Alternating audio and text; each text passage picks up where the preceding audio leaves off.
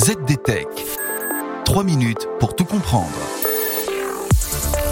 Bonjour à tous et bienvenue dans le ZDTech, le podcast quotidien de la rédaction de ZDNet. Je m'appelle Guillaume Sariès et aujourd'hui je vous explique comment la France a fait plier Google sur la question du refus des cookies. C'est une véritable révolution dans le monde du commerce des données numériques.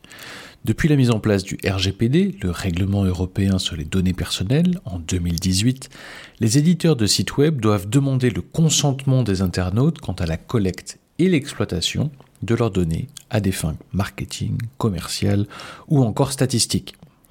Soit un double coup de bambou pour de nombreux responsables de sites et même pour des géants du web comme Google. Un coup double puisque d'une part, cette disposition a rendu lisible l'utilisation des données personnelles par les sites web à des fins de monétisation. Car jusqu'alors, le trafic de cet or numérique était tout à fait invisible aux yeux d'internautes qui s'étonnaient avec bonheur de la gratuité des services auxquels ils accédaient en ligne. D'autre part, le recueil de ce consentement a rendu fastidieux la navigation sur le web. Car oui, la consultation de chaque nouveau site internet est soumise au franchissement d'une CMP, dite Content Management Platform.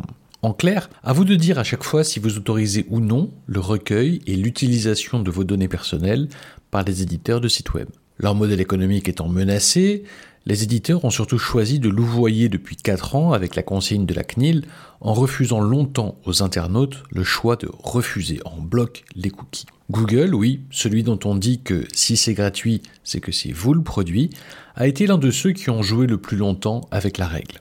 Jusqu'à sa condamnation en janvier dernier à une lourde amende de 150 millions d'euros en France. Une amende destinée à sanctionner cette pratique. Eh bien, il semble que Google ait compris la leçon. Il sera désormais possible de refuser en un seul clic l'utilisation de cookies pour la publicité ciblée et la personnalisation du contenu, a annoncé hier le géant du web.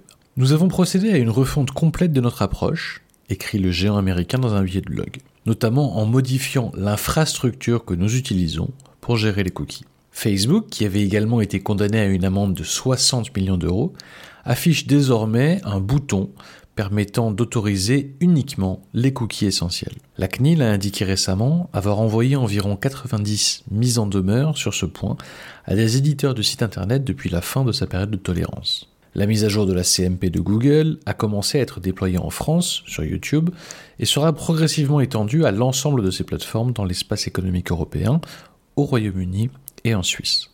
Et voilà, on a fait le tour du sujet. Pour en savoir plus, rendez-vous sur zdnet.fr et retrouvez tous les jours un épisode du ZDTech sur vos plateformes de podcast préférées.